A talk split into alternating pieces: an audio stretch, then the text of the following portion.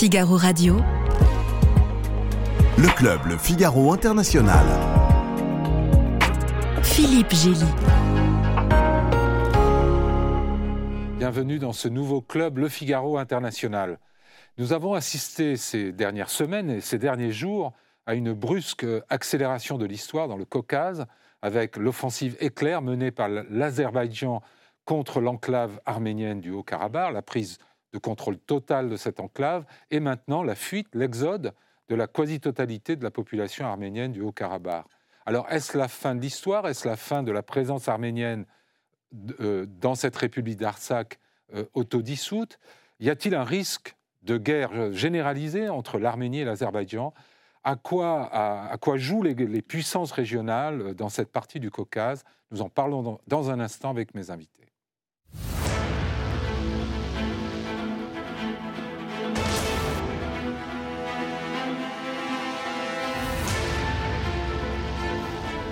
Anna Leiloyan Yekmalian, merci d'être là. Vous êtes historienne de l'art, maître de conférences à l'INALCO, directrice de la Maison des étudiants arméniens de la Cité universitaire internationale. Vous êtes une experte du patrimoine arménien, notamment religieux. Vous êtes cofondatrice et co-directrice de la plateforme académique Monuments Watch, qui surveille l'état des monuments de l'Artsakh, enfin du Haut-Karabakh.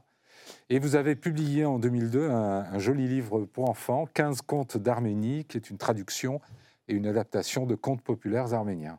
Vincent Duclerc, vous êtes historien, enseignant-chercheur à l'école des hautes études en sciences sociales, spécialiste des processus génocidaires. Euh, vous avez écrit abondamment sur l'affaire Dreyfus et vous avez notamment présidé la commission de recherche sur le rôle de la France dans le génocide au Rwanda. Vous vous intéressez aussi à l'Arménie depuis euh, une vingtaine d'années et vous êtes l'auteur de plusieurs livres sur le sujet. Je vais citer La France face au génocide des Arméniens en 2015 chez Fayard, Comprendre le génocide des Arméniens, écrit avec Amit Bozarslan et Raymond Kevorkian en 2022 chez Talandier. Et puis vous sortez le 6 octobre ce petit livre très dense, très intense, Arménie, un génocide sans fin et le monde qui s'éteint, qui paraît aux belles lettres. Patrick Saint-Paul, vous êtes rédacteur en chef du service international du Figaro, ancien correspondant à Jérusalem, Berlin et, Pékin. Pardon.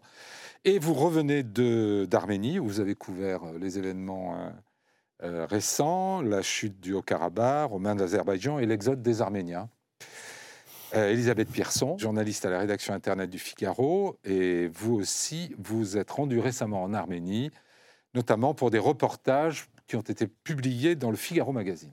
On parle de 100 000 euh, départs euh, sur 120 euh, 000 habitants. Donc, pour vous, Anna Leilolean, c'est la fin de, la présence arménienne au Karabakh?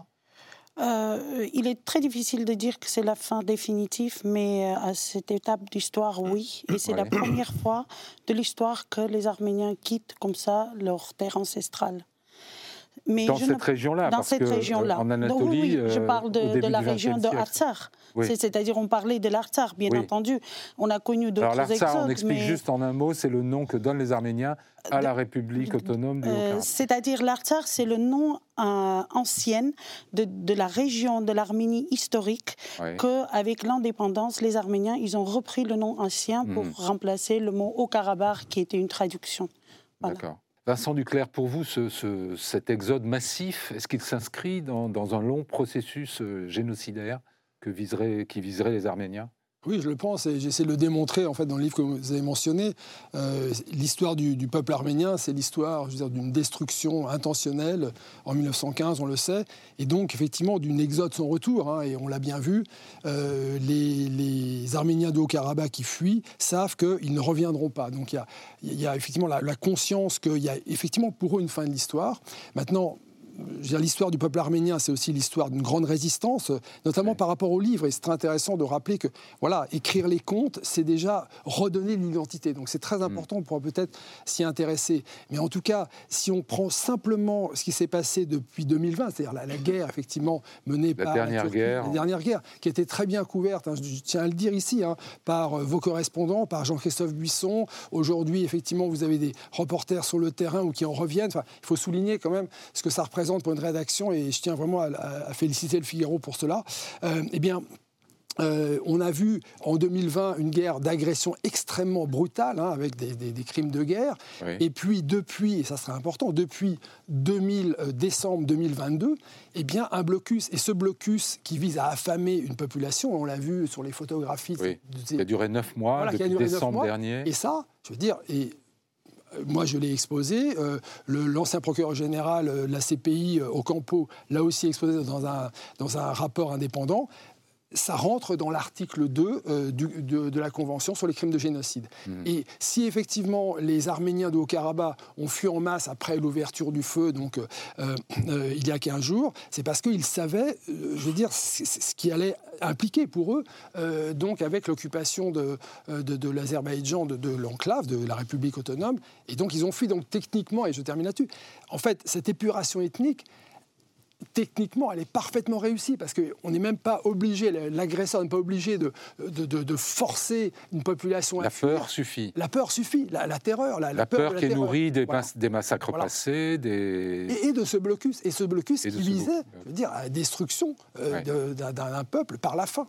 Patrick Saint-Paul, vous étiez donc euh, euh, à Gori au moment où arrivaient les premiers réfugiés de, du Haut-Karabakh. C'était des gens qui partaient sans, sans retour oui, ben, j'en ai posé la question et la plupart d'entre eux, euh, alors il y a toujours une minorité euh, de, gens qui disent euh, on va aller manifester contre le gouvernement de Pachignan à Yerevan, renverser le gouvernement et revenir se battre parce qu'ils sont persuadés d'avoir été trahis par, par le gouvernement arménien. mais quand même l'immense, l'écrasante majorité disait que c'était un départ sans retour, y compris une, vieille femme qui, racontait qu'elle abandonnait la, la, tombe de son époux et qu'elle irait se faire enterrée euh, ailleurs et qu'elle ne retrouvera jamais son mari. Euh. Uh-huh. Donc ils avaient quand même conscience que c'était un, départ sans, sans, retour. Et ce qui est intéressant, c'est que euh, effectivement, on ne les a pas euh, poussés euh, Il n'y a pas eu des, bus pour les déporter, il n'y a pas eu... Euh, et c'est les conséquences de ces neuf mois de blocus où vraiment ça a été traumatisant, où, il y avait des pénuries de tout, au-delà de l'essence, des médicaments, il y avait, c'était compliqué pour, pour s'alimenter. Là, les derniers jours à Stepanakert, il y a un tas de gens qui, faisaient la cuisine dans la rue avec des feux de bois, avec le peu qu'ils trouvaient, il n'y avait plus de farine, il n'y avait plus rien en gros. et, et donc ça, plus ensuite euh, les, combats, les bombardements, euh, les gens ont été poussés dehors par la peur. Et ce qui est intéressant, c'est qu'au au, barrage, moi je demandais aux gens qui sortaient, mais alors les, soldats euh, asiatiques, parce qu'il y a un dernier checkpoint avant de sortir quand qu'est-ce qu'ils vous disaient en, sortant? Ils n'étaient même pas menaçants en fait, ils leur disaient pas partez, ne revenez jamais, ils leur disaient pourquoi est-ce que vous en allez? Pourquoi, comment se passait la cohabitation avec les Azeris euh, dans l'Artsakh dans, dans, les années 90 et est-ce que vous reviendrez un jour? Et en fait, eux prennent tout ça pour des questions très insidieuses qui, veulent dire, euh, qui, qui, sont menaçantes. Et certainement, euh, elles le sont d'une certaine façon, puisque dans les négociations qui, qui ont eu lieu entre les, les, Azeris et, et, le gouvernement séparatiste de, de l'Artsakh, des, des garanties de sécurité ont été réclamées pour euh, pour, les civils et les Azeris ont systématiquement refusé de donner ces garanties. Donc, s'ils avaient une peur, elle était fondée, ils sont partis. Euh, pour une, peur qui était fondée Elisabeth Pierson, vous, vous étiez là-bas en Arménie et sur la frontière avec l'Azerbaïdjan juste avant la dernière offensive euh, azerbaïdjanaise les, soldats, les civils sur la ligne euh, de frontière s'y attendaient ils, pensaient que ça allait venir ou bien? Ils s'y attendaient complètement. Euh, et en plus, j'y étais avant les gros mouvements de troupes qu'on a vus une semaine avant l'attaque. Mhm. Euh, mais avant ça même, tous, les, tous les civils que j'ai interrogés dans différents villages qui ne se sont pas concertés, tous m'ont dit d'un jour à l'autre, l'attaque va venir. Et en fait, ce qui, est, ce qui était assez frappant, c'est que tous m'ont dit aussi, que ce soit les soldats sur les checkpoints qui faisaient face aux aux, gardes-frontières azéris ou les villageois eux-mêmes me disaient tous, ça fait deux ans depuis la fin de la guerre euh, du, Haut-Karabakh qu'on est dans cette espèce d'entre-deux avec les postes azéris qui sont en face de nous, euh, quelquefois qui grignotent des, bouts de territoire arménien qui sont, euh, voilà, qui, sont vraiment à nos portes. on peut les voir de nos fenêtres.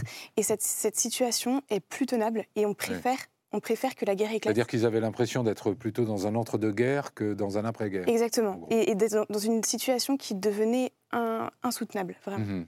Je voudrais qu'on écoute euh, l'ambassadrice à Paris de l'Azerbaïdjan qui affirme qu'il n'y a eu aucune pression pour faire partir les Arméniens. Écoutons-la, on réagira après.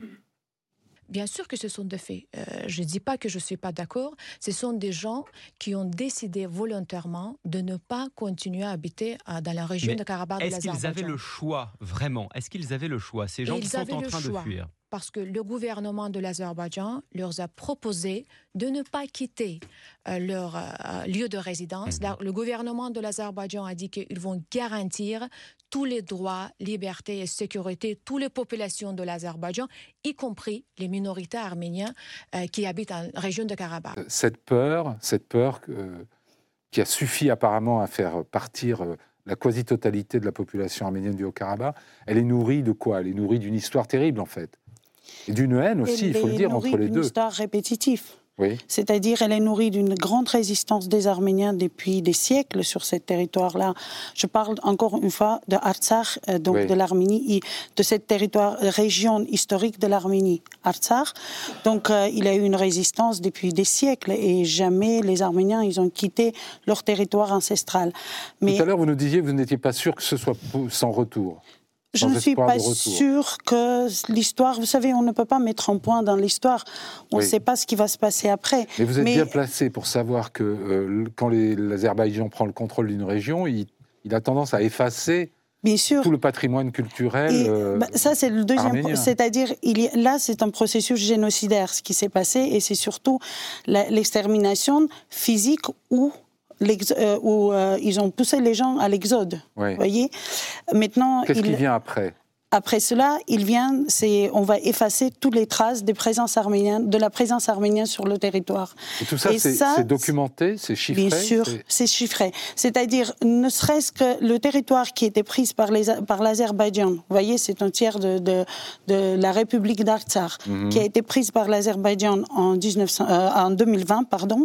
Donc, euh, il avait 2000 monuments arméniens donc euh, chrétiens, qui étaient donc sur ce territoire-là. Mhm. Ils ont commencé à effacer absolument tout. Les cimetières, tout d'abord, parce que c'est vraiment une présence populaire des Arméniens. Et c'est des registres des, familles, d'existence d'une population qui a vécu depuis des siècles sur le, sur le territoire. Après, on a commencé à, à détruire et transformer les églises. Oui.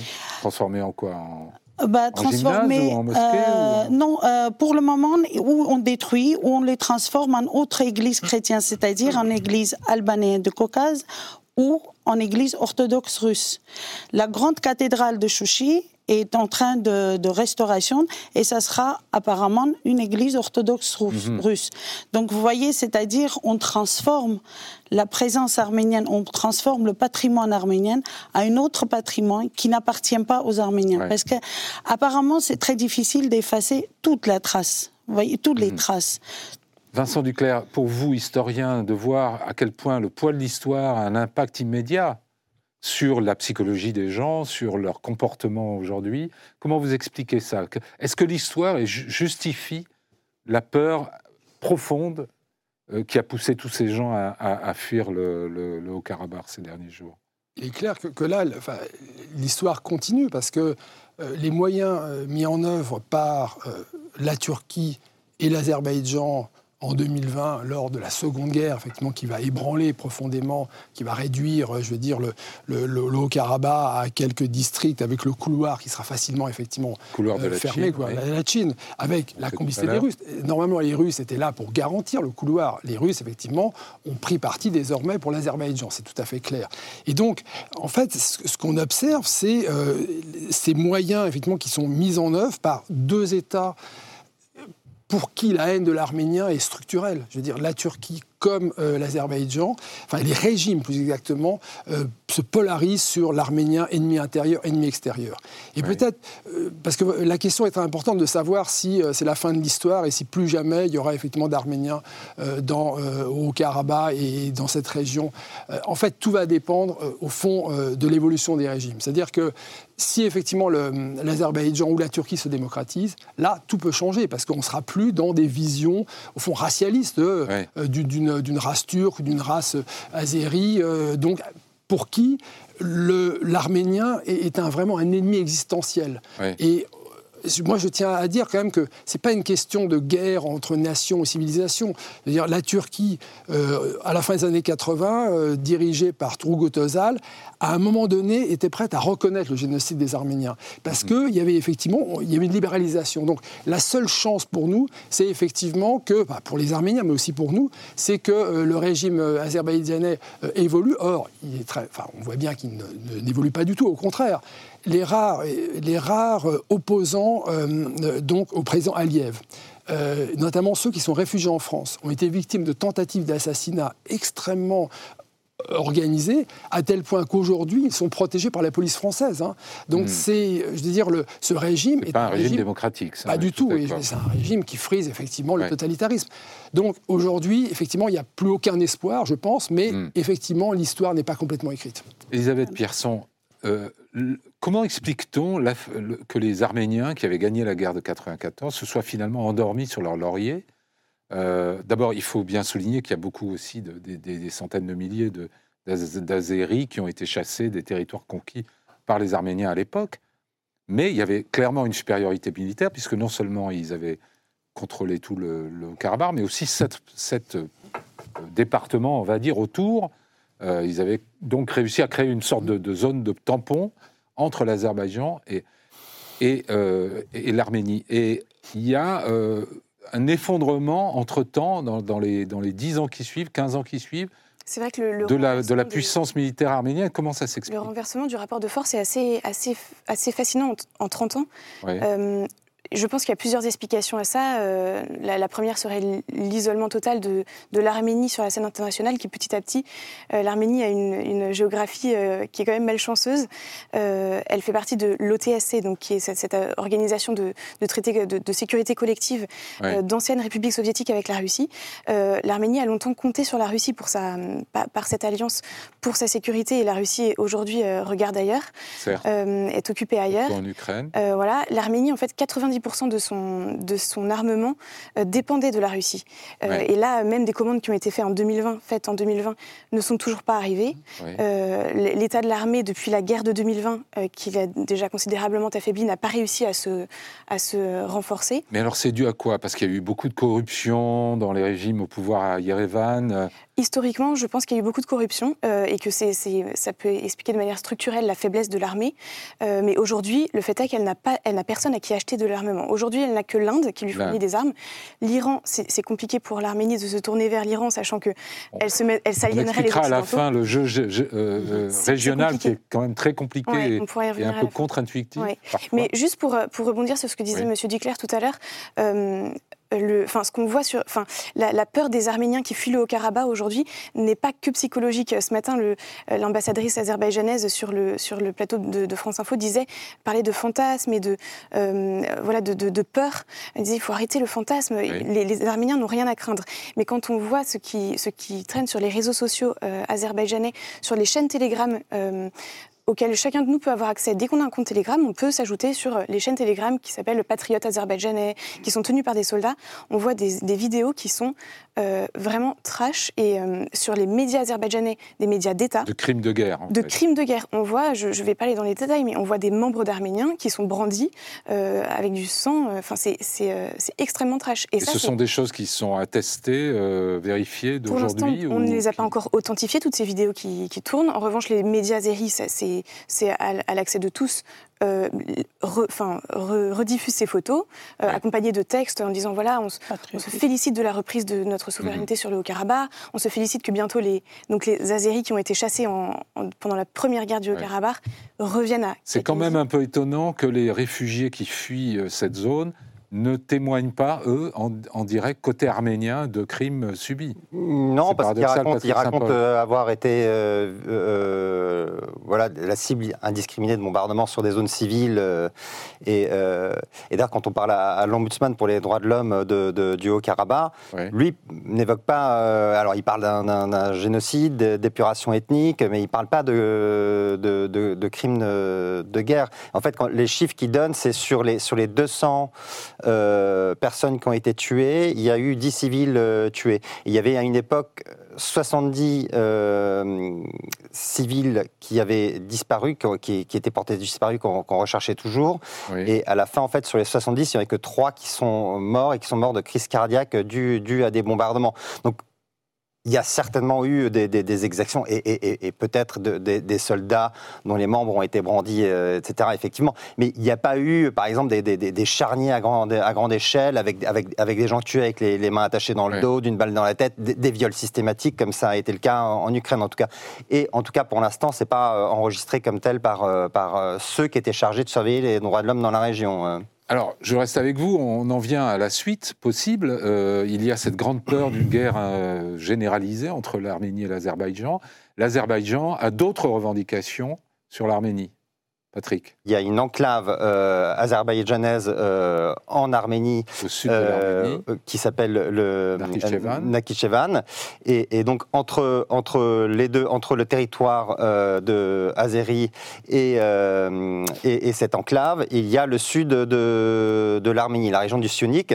Et, donc en réalité, ils ont des revendications sur tout le sud de, de l'Arménie. Alors ce que réclame le président Aliyev de depuis des années, c'est un corridor qui serait tout, tout, tout à fait au sud de, de l'Arménie, à la, frontière, avec l'Iran, pour, pour relier, et qui serait sous, euh, sous autorité euh, azerbaïdjanaise. Et c'est ce qui le, président, le Premier ministre Pachinian avait proposé euh, que, ce, que ce corridor soit ouvert aux Azéris, mais sous souveraineté arménienne, ce qui, ce qui est il y a un refus net de la part d'Aliyev, de, de la part de Bakou. Euh, et, donc, il y a ce couloir qu'ils que veulent, ils veulent faire dans dans le, tout à fait au sud, mais euh, il y a des craintes aussi pour que le couloir euh, soit fait plus haut et, et. Oui, qu'il en profite pour manger tout le Parce sud que de la. Plus on va haut, plus euh, il y a un goulot. En fait, il y a un endroit où il n'y a que 25 km qui sépare le Nakhichevan de, de l'Azerbaïdjan. Et, et s'ils coupent à cet endroit-là, ça coupe en fait tout le, tout le sunnique et ça veut dire qu'ils annexent tout le sunnique et qu'ils font cette contiguïté territoriale dont, dont rêve en fait à la fois l'Azerbaïdjan et, et, la Turquie pour faire une, une grande zone turque. Est-ce que maintenant que l'attention internationale est portée sur cette région, est-ce que c'est crédible que le président Aliyev euh, se lance dans cette seconde bataille, selon vous, Vincent Duclerc Oui, je pense que c'est tout à fait crédible. Hein. Je veux dire, l'Azerbaïdjan a, conquis une grande puissance avec ce succès, enfin, technique, hein, euh, donc sur le, sur le Haut-Karabakh. Euh, le fait aussi que le régime arménien à Pachinian a compris qu'il n'avait aucune chance de gagner la guerre, donc il a mm. refusé effectivement de, soutenir euh, donc les, la République autonome du Haut-Karabakh parce que c'était une cause perdue. Donc aujourd'hui, euh, l'Arménie est en position de grande faiblesse et et victime d'un isolement diplomatique absolument intense, effectivement, avec aucune possibilité, comme l'a dit Elisabeth Pierson, d'armer, en fait, d'aider euh, l'Arménie si euh, des pays souhaitaient l'aider. Donc, euh, il est bien probable que l'Azerbaïdjan obtienne effectivement ce, corridor, grignote encore davantage la République d'Arménie. Et donc, au-delà de ça, je pense que ce qui est très important, c'est de considérer que au fond, on retire aux Arméniens la capacité de se projeter dans l'avenir. C'est-à-dire qu'on leur dit, et lorsque l'ambassadrice euh, donc d'Azerbaïdjan en France dit à France Info, elle, refuse de nommer Yerevan, par exemple. Donc ça veut dire que finalement, les Arméniens n'existent plus au Caucase. Mhm. Et ça, c'est quand même extrêmement troublant, et c'est un mécanisme génocidaire, c'est de briser effectivement chez les peuples, chez les personnes, la, une capacité de se projeter dans l'avenir. Donc on n'existe plus. Et là, moi, je suis très pessimiste, effectivement, sur le sort, euh, au fond, des, euh, des, en tout cas, de l'État arménien euh, du Caucase. Surtout que l'Azerbaïdjan est bien positionné aujourd'hui, c'est-à-dire dans le sud, ils ont déjà bien avancé sur le territoire arménien. Et donc, ils ont pris des positions et l'Arménie est très, très fragile dans ce sens-là ils peuvent attaquer. Et d'ailleurs, euh, euh, les intentions de l'Azerbaïdjan ne, se limitent pas au sud de l'Arménie. Il y a aussi le problème de la de Sevan.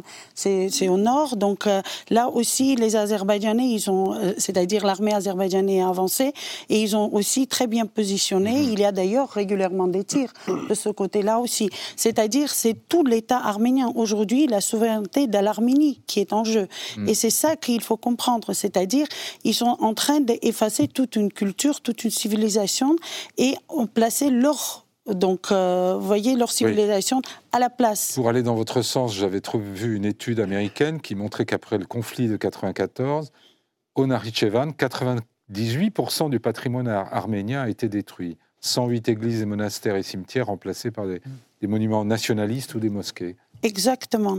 Et même, euh, vous savez, euh, c'est-à-dire, on, parle de destruction. Moi, je vais aller encore plus loin. C'est pas des destructions. Ils ont rasé complètement. C'est un effacement vraiment de toute présence arménienne. Hmm. Quand on pense qu'un cimetière de 10 000 khachkars, et les khachkars, ce sont des pierres tombales et euh, en général les pierres commémoratives particulières de la culture arménienne ont été rasées entièrement. Aujourd'hui, il n'y a même pas de traces de ces khachkars, hmm. sauf quelques photos qui nous sont restées des chercheurs. Donc hmm. c'est pour cela d'ailleurs on fait ce travail de documentation de maintenant sur les monuments de, de Haut-Karabakh, de Artsakh, pour pouvoir vraiment laisser les traces de toute cette histoire et de toute cette présence. Sachant ces périls, est-ce que vous en voulez, vous, en tant qu'Arménienne, au gouvernement de Nicole Pachinian, qui est donc le, Premier ministre au pouvoir à, Yerevan, d'avoir finalement fait une croix sur le, le Haut-Karabakh en espérant de la sorte sauver le reste de l'Arménie D'abord, est-ce que c'est un bon calcul selon vous euh, Je ne pense pas que c'est un bon calcul, mais moi je pense que aussi que c'est pas que le, gouvernement de Nicole Pachinian, c'est-à-dire c'est c'est une longue histoire. C'est pendant les 30 années de l'indépendance, on a fait pas mal d'erreurs, donc euh, il faut que le, on, arrive à assumer pour pouvoir changer le hmm. euh, le cours de l'histoire, parce que sinon c'est impossible. Vincent Duclerc, la pire erreur, c'est d'avoir compté sur les sur sur d'autres que soi-même en fait, les Russes les Occidentaux. Euh, j'ai lu un, auteur, euh, un politologue euh, arménien qui disait on a confondu l'amitié avec les relations internationales. Hmm. Alors, c'est ça? Bon, moi je pense quand même que il y a un engagement français quand même. Hein, on le voit. Bon, effectivement, c'est du déclaratif. oui, mais... mais quand même, je veux dire, là, euh, la ministre des Affaires étrangères est à Yerevan. Elle est à euh, Yerevan ce mardi. Le problème aussi, c'est que, euh, je veux dire, vous pouvez pas être tout seul. C'est-à-dire que si la France agit seule et qu'elle elle est désavouée, finalement, elle perd aussi du crédit. Donc, il y a un moment dans la relation internationale où il faut savoir agir. Donc là, effectivement, clairement, c'est pas le moment d'agir pour, pour, pour l'Arménie, mais il y a une conscience. Aujourd'hui, vous dites c'est pas le moment d'agir pour l'Arménie? Bah, Je veux dire, ce sera quand alors? Bah, Non, mais c'est c'est-à-dire qu'aujourd'hui, non mais d'agir, euh, je veux dire, euh, euh, de, manière massive et, et, déterminée, puisqu'on le voit bien, les Occidentaux sont très divisés. Donc, oui, mais s'il y a un risque de guerre généralisée, est-ce que justement, c'est pas une intervention international un peu coordonné qui oui, mais cette intervention internationale n'aura de, n'aura de, de, réalité que si elle est portée par une conscience publique. Et mhm. c'est pour ça que je vous remercie de faire euh, cette émission. Euh, sans, sans la, pression de l'opinion publique internationale, on n'obtiendra pas effectivement un engagement des États. Mais cet engagement des États, euh, s'il advient, peut effectivement permettre à l'Arménie de, de, survivre. Moi, ce, ce, qui était dit là, très, de manière très importante, c'est que l'effacement de la civilisation arménienne au Caucase, c'est vraiment un élément du génocide. Euh, Raphaël Lemkin, lorsqu'il prépare la Convention de 1948, considère en 1933 qu'il y a un crime de vandalisme, c'est-à-dire de détruire la culture. On sait bien que la culture, c'est ce qui permet aux peuples, aux identités d'exister. Donc euh, aujourd'hui, effectivement, il faut aussi se battre sur la préservation de la culture, sur tous ces éléments qui permettent de, de, de soutenir l'Arménie. Mais voilà, fondamentalement, euh, je veux dire, Pachignan a fait ce qu'il a pu. Il, n'a plus la protection des Russes, très clairement. Euh, euh, il, n'a pas effectivement, comme ça a été très bien dit, de moyens d'armer efficacement donc ses forces militaires. Peut-être effectivement que si l'Azerbaïdjan attaque de manière nette et massive le territoire de la République d'Arménie, là, il y aura peut-être une résistance. Voilà, on peut dire, au fond, Churchill a accepté de, laisser, euh, de, rapatrier ses troupes à Dunkerque en 1940, mais pour justement euh, faire des îles britanniques, je veux dire, un sanctuaire. Donc, je veux dire, rien n'est perdu. Elisabeth Pierson, ils vous, ils vous ont paru euh, aptes à résister, les, soldats arméniens que vous avez vus sur la frontière? On ne peut pas nier qu'ils ont une vraie force d'âme. En revanche, euh, ce sont des, hommes avec des armes euh, qu'ils ont trouvées. En termes euh, d'équipement, c'est pas ça. En, en termes d'équipement, c'est extrêmement pauvre. Ils sont en face de, drones Bayraktar fournis par la Turquie. ils, ils ne font absolument pas le, poids. Et l'Arménie n'a même pas de drone d'attaque. Elle a quelques drones de, surveillance, mais aucun drone d'attaque. Et face aux drones que peut l'homme? Et Patrick Saint-Paul, vous aussi, vous avez été frappé par l'absence de, de préparatifs Moi, absolument militaires. Dans la région de Djermouk, où, les, il y a un an, euh, les forces azéris ont pénétré de 9 km à l'intérieur du territoire euh, arménien. Euh, on voit aucune sur les colline, on voit une position euh, militaire euh, arménienne, mais il n'y a pas de checkpoint euh, arménien. Il n'y a pas de, comme dans tous les pays en guerre, de, renforts qui arrivent. On ne voit pas sur les routes des, camions militaires, des chars qui arrivent sur le front, etc.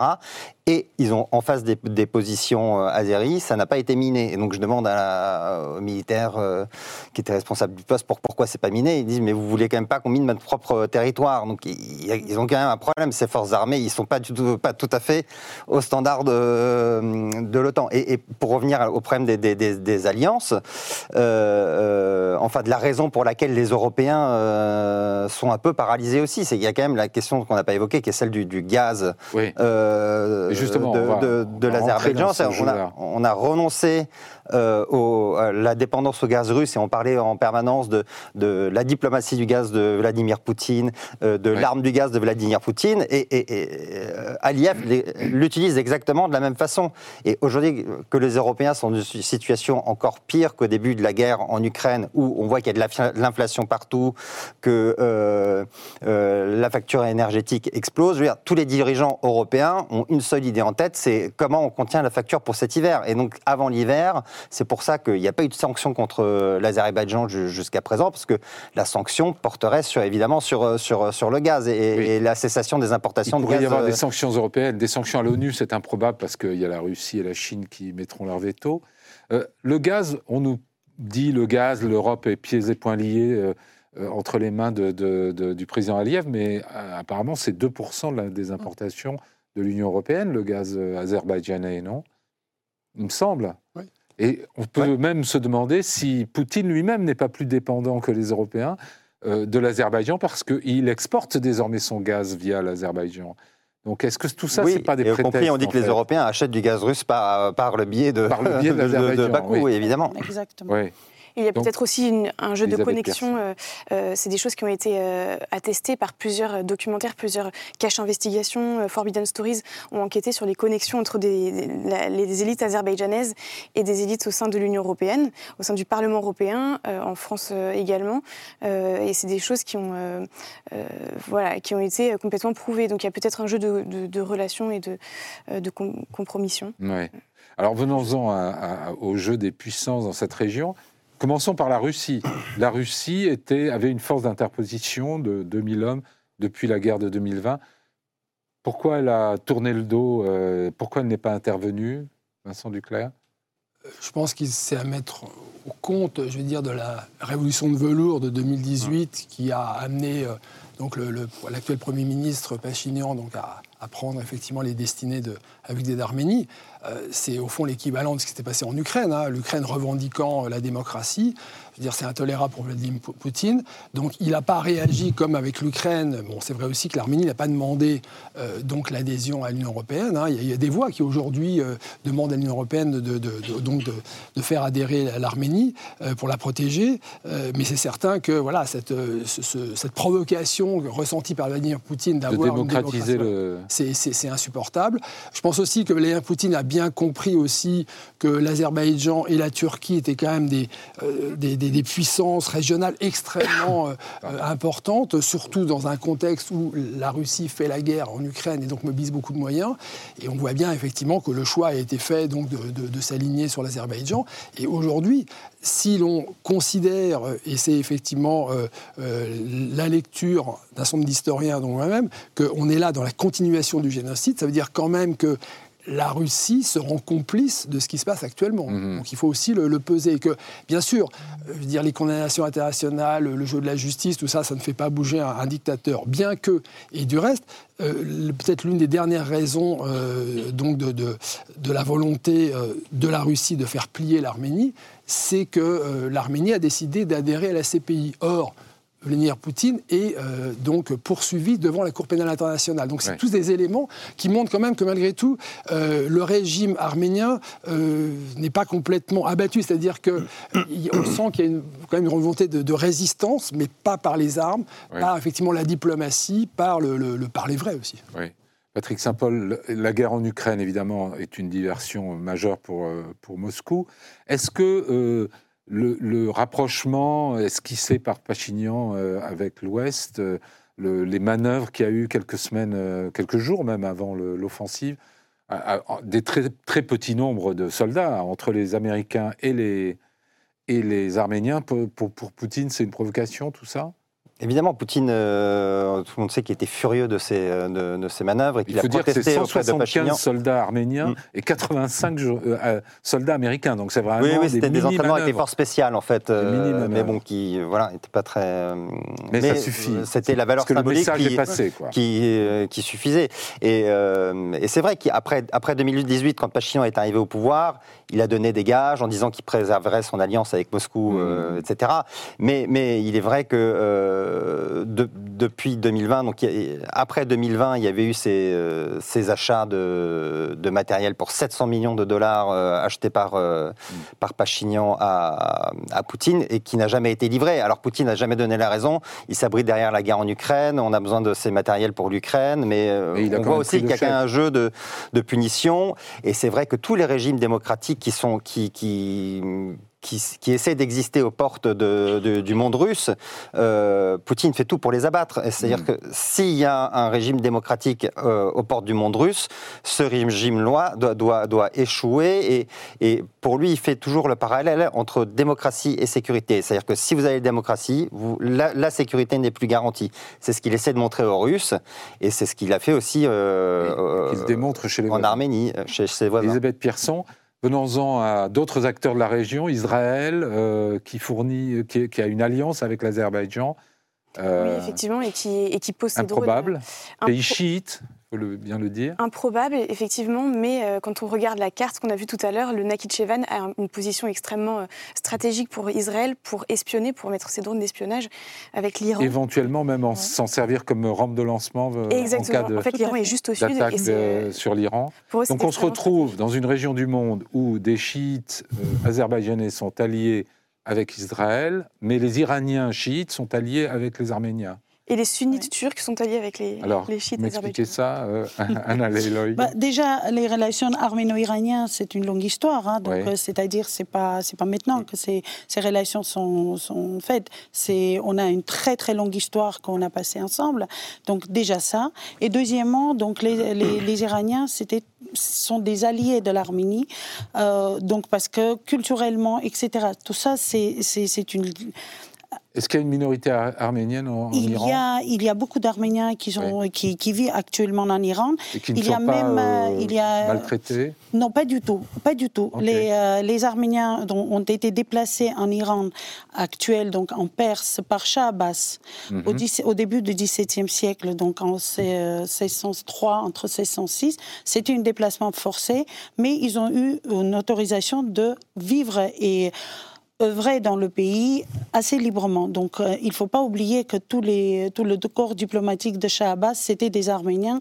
Les marchands, ils avaient des titres donc de, Donc c'est une minorité qui a des droits. C'est une minorité qui a des droits et qui a des privilèges. Et il a aussi la possibilité de pratiquer sa religion sans aucune difficulté. C'est-à-dire, c'est des relations quand même assez, assez intéressantes. Et après l'indépendance de l'Arménie donc, vous voyez, après la chute de l'Union soviétique, ces relations sont renforcées avec la République islamique de l'Iran. Et d'ailleurs, en ce qui me concerne, concernant les, les monuments, vous savez, nous, les Arméniens, on a pris la part de sauvegarder tous les monuments iraniens persans, ça veut dire sur le territoire de l'Arménie et vice-versa, tous les, tous les monuments arméniens sont extrêmement bien gardés et sauvegardés en Iran. D'accord. Et ce sont des monuments chrétiens, il ne faut pas oublier. Oui, oui. Vincent Duclerc, vous vouliez intervenir Oui, simplement pour rappeler que euh, l'Iran, comme allié des Arméniens, c'est quand même, euh, au fond, assez relatif dans la mesure où en 2020, lors de, au moment où l'Arménie commençait à perdre pied euh, militairement, tout le monde se disait bon, l'Iran va montrer effectivement sa puissance pour dire à l'Azerbaïdjan stop, c'est terminé. Pas du tout. Mhm. Euh, donc, euh, je pense que l'Iran a un agenda très précis et n'a absolument rien fait pour soutenir les Arméniens en 2020 ni maintenant. Mais par contre, il, serait très fâché de voir le corridor de Zangezur tomber aux mains des Azéris. Oui, mais c'est leur propre intérêt, c'est-à-dire qu'il y a un intérêt géopolitique et finalement les dictatures comme l'Iran euh, ne se préoccupent pas du sort des Arméniens, se préoccupent simplement mm. effectivement de leur sécurité. Et comme il y a un conflit très net entre l'Azerbaïdjan et l'Iran, parce que l'Azerbaïdjan en fait revendique une partie de l'Iran. Oui, et l'Azerbaïdjan iranien, donc tout à fait. C'est-à-dire il y a ça aussi, il y a, il y a aussi un autre terrain d'entente entre les Arméniens et les Iraniens. Et ça, ça pourrait, pourrait être aussi un point assez important pour que l'Iran aide l'Arménie, parce qu'eux, ils ont aussi le problème avec l'Azerbaïdjan. Oui, mais terrain d'entente ne veut pas dire alliance. Franchement, euh, il y a aussi un problème politique, c'est-à-dire que le régime iranien en face de Pachinian, qui a quand même bien démocratisé l'Arménie, ça passe pas non plus. c'est un allié encombrant un peu. C'est vrai, je, me souviens d'un diplomate arménien qui me disait, au moment de, des, grandes, de la grande rébellion après la mort de Massa Amini là, en, Iran, où il y, avait, beaucoup de manifestations dans les rues de Téhéran, et on avait cru un moment, euh, éventuellement, avoir tremblé le régime des Mollahs. Et euh, un diplomate arménien me disait, nous, on aimerait bien que ça, que ça aboutisse parce que ça, arrangerait beaucoup de choses pour nous. Bien sûr. Alors venons-en venons au grand marionnettiste régional, la Turquie. Euh, quand vous dites qu'on est dans la, continuation d'un processus génocidaire, euh, quelle est la posture justement de la, de la, de la Turquie d'aujourd'hui, du, du, président Erdogan vis-à-vis euh, de la question arménienne? Alors, président Erdogan, vous savez, on sait, est arrivé effectivement au pouvoir euh, donc avec l'idée d'une grande, grande libéralisation. Il a utilisé du reste les, les demandes de l'Europe pour euh, surtout se débarrasser de ses ennemis, en particulier l'armée. Euh, et petit à petit, eh bien, l'étau s'est resserré sur les Arméniens de, de, de, Turquie, hein, qui sont peu nombreux. Il faut rappeler quand même l'assassinat du journaliste Randink. Anna Leiloyan, les, pour les Arméniens, les Turcs ou les Azerbaïdjanais, c'est pareil. Vous les appelez les Turcs d'ailleurs. Oui, les Azerbaïdjanais, on les appelle les, Tatars ou les Turcs, mais c'est exactement le même, le même peuple pour nous.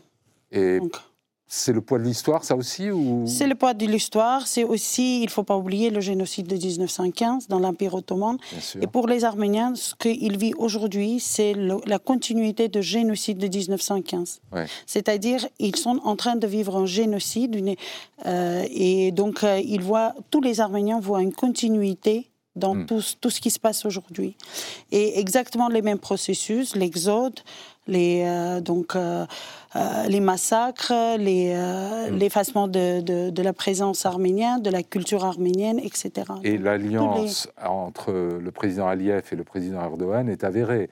Ils se tout consultent. tout à fait. les Azerbaïdjanais reçoivent des armes de la Turquie, etc. Mais eux-mêmes, ils disent que c'est deux pays, un État. Hmm.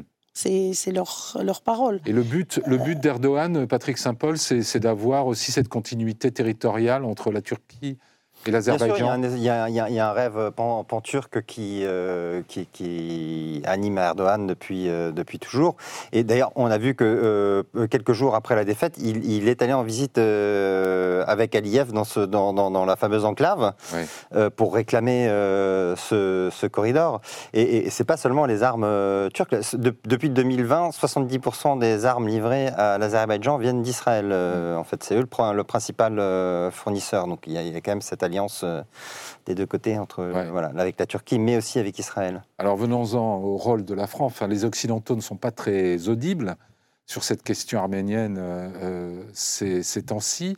la France a une responsabilité particulière dans cette, dans cette affaire parce qu'il y a une immense communauté exilée d'Arméniens en France, enfin qui, qui sont de Français d'origine arménienne.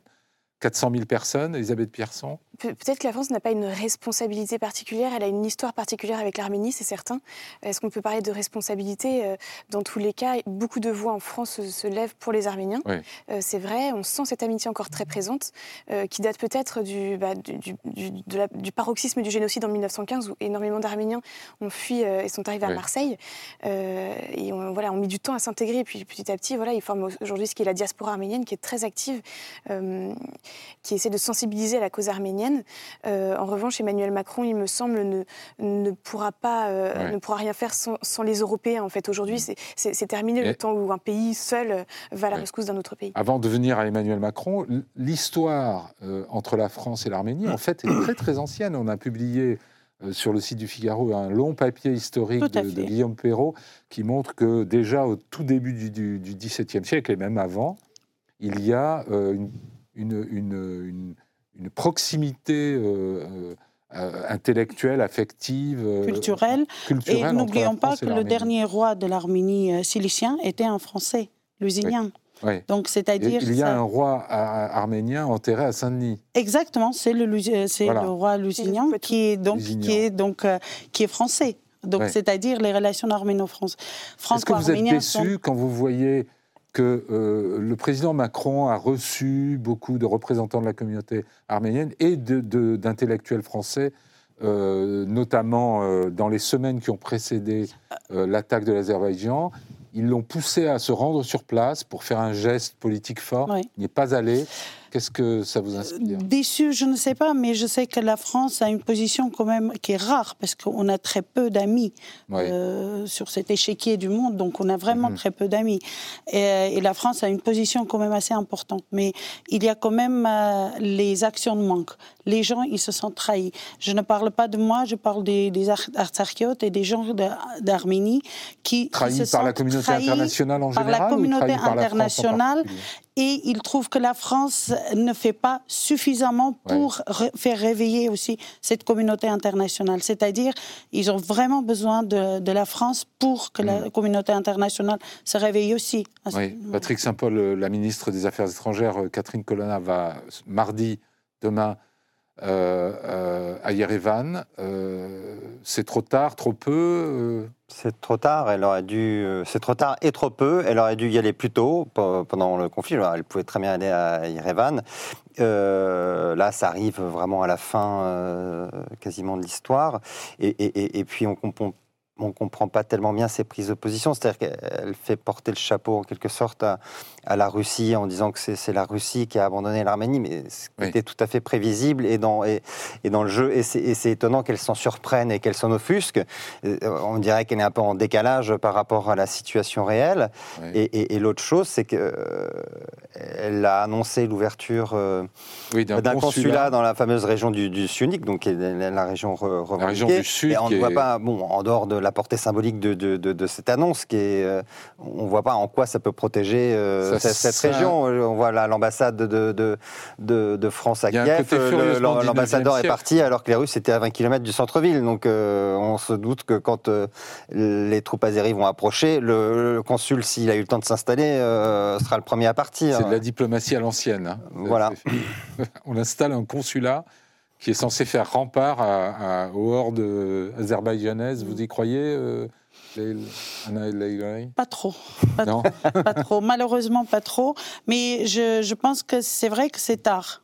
Cette action est prise un petit peu avec un retard, mais c'est jamais définitivement tard. C'est-à-dire, on peut toujours essayer de faire des choses, surtout que maintenant, il y a une situation de crise, même en Arménie. C'est-à-dire, il y a, il y a tous ces réfugiés. Vous vous imaginez, en espace de trois ou quatre jours, on a 100 000 personnes qui arrivent comme réfugiés dans un pays où il y a large maximum 3 millions d'habitants. Ce qui veut dire ingérable. Au-delà de l'aide politique qui ne vient pas, il faut déjà une aide humanitaire immédiate. il faut le tout. Il faut absolument tout. Euh, L'administration Biden est arrivée il y a une semaine déjà pour, euh, pour, pour venir euh, en, aide mm. aux Arméniens, voir la situation des, des, réfugiés. C'est la patronne de l'USAID qui, qui, est arrivée et qui, voilà, qui, qui, a fait un état des lieux, qui a apporté son soutien aux Arméniens. Où étaient les Français Où étaient les Français? C'est la question pour notre prochaine émission. Je vous remercie beaucoup tous les quatre d'y avoir participé. Je, pour ma part, je vous donne rendez-vous la semaine prochaine. Bonne semaine à tous.